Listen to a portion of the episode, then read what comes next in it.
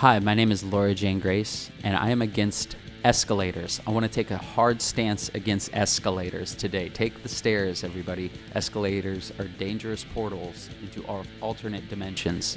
So take the stairs. Against, der Talk-Podcast für Unterhaltungen mit Haltung. Hello and welcome, everybody. You are listening to Against. My name is Tom, and I'm incredibly honored to introduce to you the one and only Laura Jane Grace. Hello. Hello. Hi, how are you? nice to have you. I'm incredibly excited to be doing this interview because, as you maybe can tell, my show was actually named after your band Against Me. So it's a great honor to have you here on my show. But we are mainly here to talk about your new record coming out on February 16th called Hole in My Head. And I want to start off this interview by talking about a song that is on there called Dysphoria Hoodie. I know that it is an homage to an de facto Adidas sweater you owned uh, and a known phenomenon that transgender people experience uh, when they just want to hide away in a in a piece of clothing that has a shape that is really genderless basically. But isn't that song also a really wonderful metaphor for your music and for playing live? Yeah, I mean, um, there's a certain amount of being on stage that like requires you to be in the moment, and you like, uh, you kind of, you know, you practice and you practice and you practice and still stuff until stuff is muscle memory, and then you like get in the zone and you're you're giving a performance, right? And in those moments, like you, the rest of the world ceases to exist because it's all about that song or that lyric or whatever that moment in the performance is and you kind of like lose yourself in the best ways. To quote Eminem, you got to lose yourself in the music, the moment you own it, you know. Um, but it's it's true. That's where that's coming from. Like, uh, you you know, like there's a, a, a great freedom with being on stage where. I don't know. That's why it's so shitty to like kind of categorize things as like boy bands or like that's a girl band or something like that because it's like when you're on stage and when you're in that moment, like all those things cease to exist. Mm-hmm. And um, that's a beautiful thing about music and i think it's something for the audience too like you don't even have to be on stage like in those moments like when music is at its best and most transcendent like everything else ceases to exist and that it's just about the song and, and that time and place and um, i don't know i chased after that feeling just you know maybe unhealthily as a form of escapism but uh, I, I don't know. I don't i think there are worse ways to escape. Mm-hmm you were actually writing a song that was described as uh, putting on rose colored glasses, basically, and looking back on touring pre COVID, which is called Punk Rock in Basements, um, which basically captures that feeling of being out there in the crowd or in front of a crowd. Uh, did you have a specific punk rock basement club in mind when you wrote that song? Well, it's it's funny because you know, like my band against me was always associated with playing in basements, but mm-hmm. we're also a band from Florida, and there are no basements in Florida because the water level's too high. So it's like, you know, we did play in a lot of basements, but it also, in a weird way, wasn't exactly where we came from. But I, you know, it. I, I wasn't necessarily trying to like throw back to my roots or something like that with that song. Really, it was like, you, do you know the Jonathan Richman song "Parties in the USA"? Faintly. Uh, it, it, like has lyrics that are like, "We need more parties in the USA. Yeah. We need more pop, pop, pop, pop." You know, like, and it, it's fun. It's kind of got an old school feel to it, but like specifically coming out of the the pandemic, it's like that's what it felt like to me. It's like, ah, you know, like that's we all need a party. Like we all yeah. need like that feeling of being together in a basement and being close because like the whole experience of the pandemic from 2020 to into 2022 was about isolation and not being able to like be close and not especially with strangers you know like the idea of sharing spit with strangers you know like and, and body sweat and everything like that like the way some basement shows are the best basement shows like that was so far from the norm then that became um, that I just like I missed that. But then also, you know, the courses are really about how like you see new trends coming up and like how it's like the world is kind of intimidating in that way of like oh there's the mm-hmm. new thing you know and and really it's like it's the same as the old thing like it's all been done before it's just like happening it's recycling you know so um, it's kind of about those two different feelings.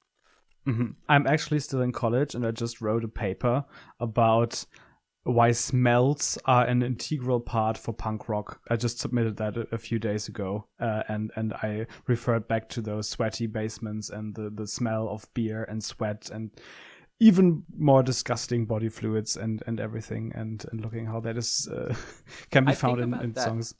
That's amazing. I, I, I, yeah, I definitely, I don't, I agree with you 100%, even if I haven't done the research and don't know the reasoning. But like, it's crazy to me how like there's a certain body odor smell too that's like a real punk rock body Yeah. odor smell that so many of my friends have had before and so many like people I've dated or whatever that like whenever I smell that certain type of body odor I'm like that's it yeah, I'm like immediately 19 years old again and it's like straight up punk days you know Just in love with punk.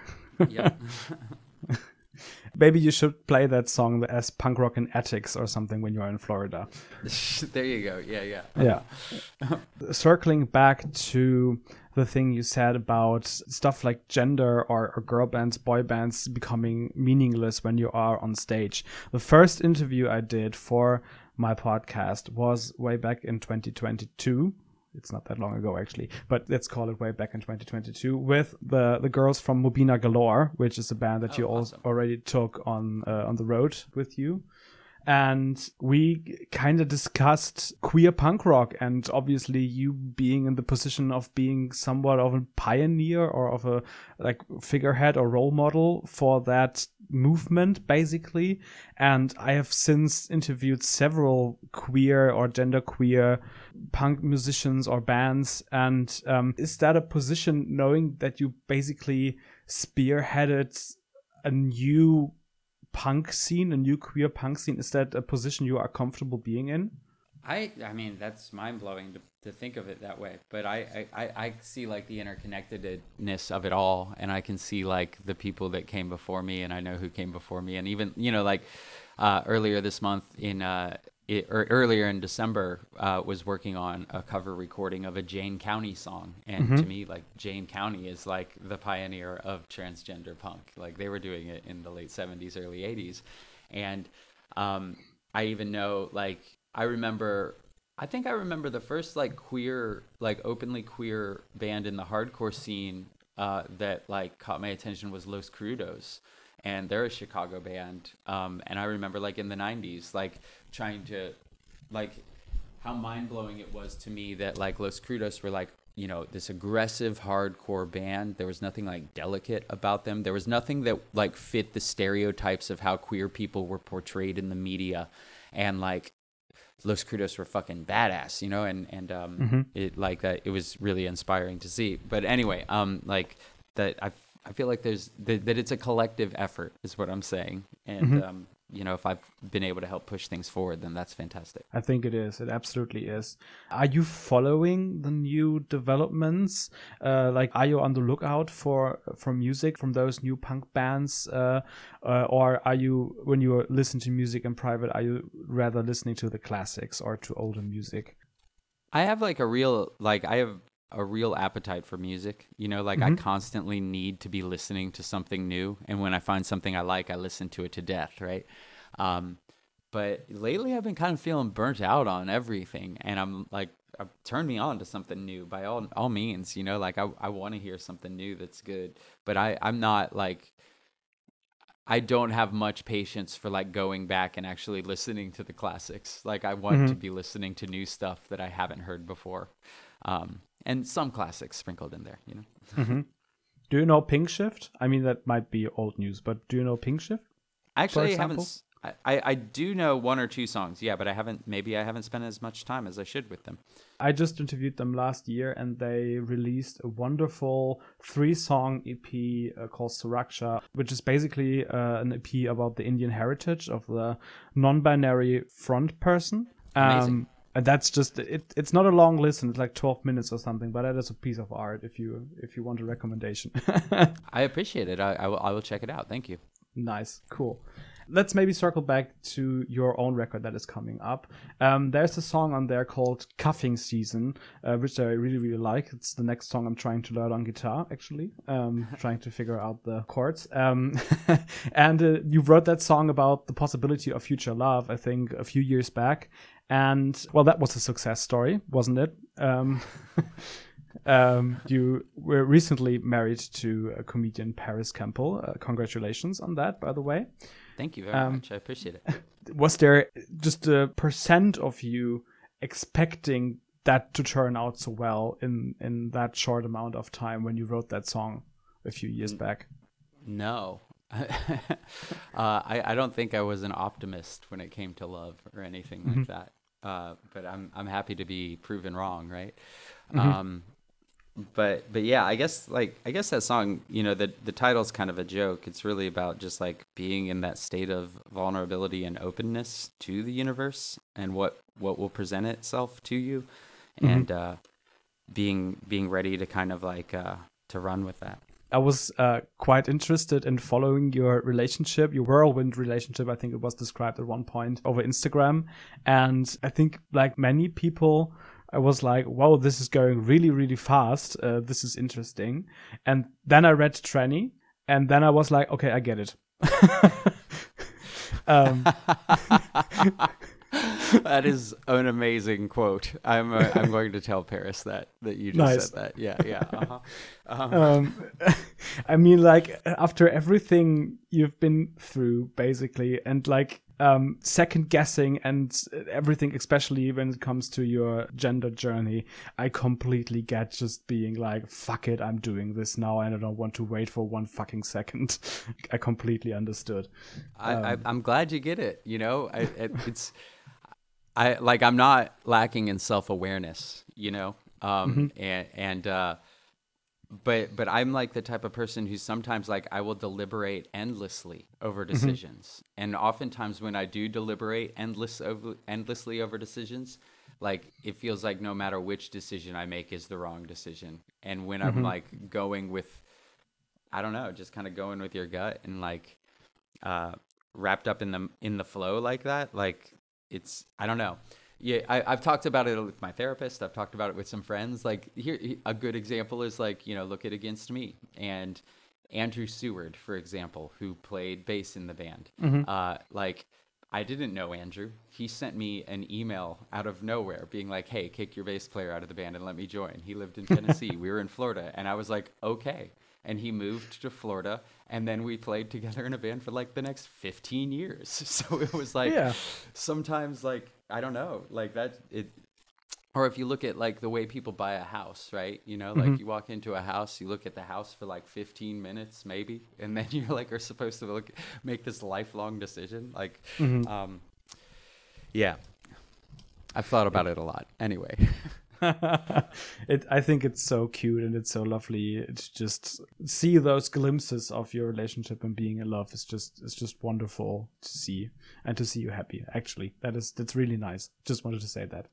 I appreciate it. Thank you very much. Um I found that in the whole process of releasing the record and uh, the artwork and everything that is happening, hair seems to be a big component of that. Um, maybe that came to my mind because you obviously have shaven your head to get tattooed and then your wife kind of joined in basically. And i read the rolling stone article that you recently did and um, there was also hair mentioned several times which i found quite interesting. And i'm just asking myself why is hair is so important for you right now? I guess it has something to do with gender and being rebellious, but uh, maybe you have your own perspective on that. I don't know. I it isn't really that important to me right now when okay. it comes down to it. But like, yeah, I, I, I guess it it's like you know uh, having that self awareness, and I know that I shaved my head to get my shaved my hair off to get my head tattooed, right? Um, mm-hmm. But but I know that like you know people see short hair and they like immediately read me as male, um, mm-hmm. and the way gender and hair interplays with each other uh, is I don't know. It's I, I didn't start it, but um yeah, there's I don't know. Uh, I think Paris has their own reasons for shaving their head, but it's fun to shave your head together when you're a couple. I, I, get that. I completely get that. Part of the reason why I'm asking about this is because I'm currently trying to grow out my hair to better reflect my gender expression basically uh, and i don't know if you saw my blonde mane uh, when i had my camera on for a short time but I, am just curious if you have any advice uh, on what to do with my hair because you actually went through the process of growing hair out that might have a similar structure to to the one i have to put it um, like that yeah, I don't know. I mean, like that's that's the thing, right? Is that it like takes a lot of effort to grow your hair long. Mm-hmm. Like it takes a lot of time. And then, yeah, um, there are things you could do. Like you could take a biotin supplement, like a vitamin supplement, and it's mm-hmm. important to like eat healthy and like be hydrated because if if you're hydrated, then your hair will be hydrated, right? Mm-hmm. Um, and uh, you know, you could get a special shower head that uh, filters the water that you're washing okay. your hair with. That might help. You know. I recommend doing hair masks with like coconut oil or something mm-hmm. like that. It's nice for your scalp um, and getting like an exfoliator for your scalp as well. That's good. Mm-hmm. Like a salt scrub. oh, that's that's really helpful. Actually, that's I will look into that. That sounds good. I still feel like I fucked up the skin on my head uh, when I got my hair bleached. that yeah, that's it. No joke. Yeah. That that'll do some damage. Yeah, yeah. But I, I will figure it out eventually. I think. Thank you so much. Um, I already mentioned once or twice that I read your biography, Tranny, um, in preparation for this interview. It was hauntingly beautiful. I, I would describe it as that.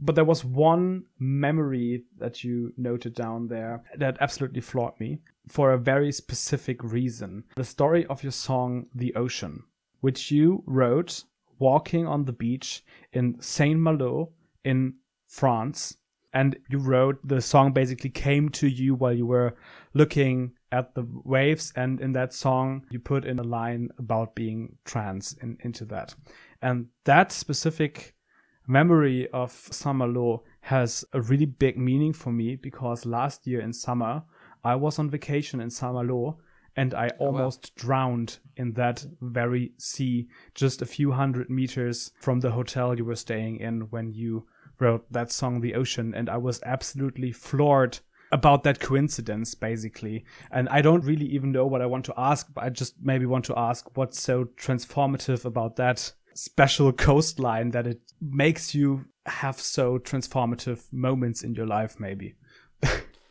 Yeah I, I, think it was really the time and the place specifically then. And uh, mm-hmm. you know the tour we were on and uh, it had been some like just brutally long drives and also like you know, playing some really, really dirty squats.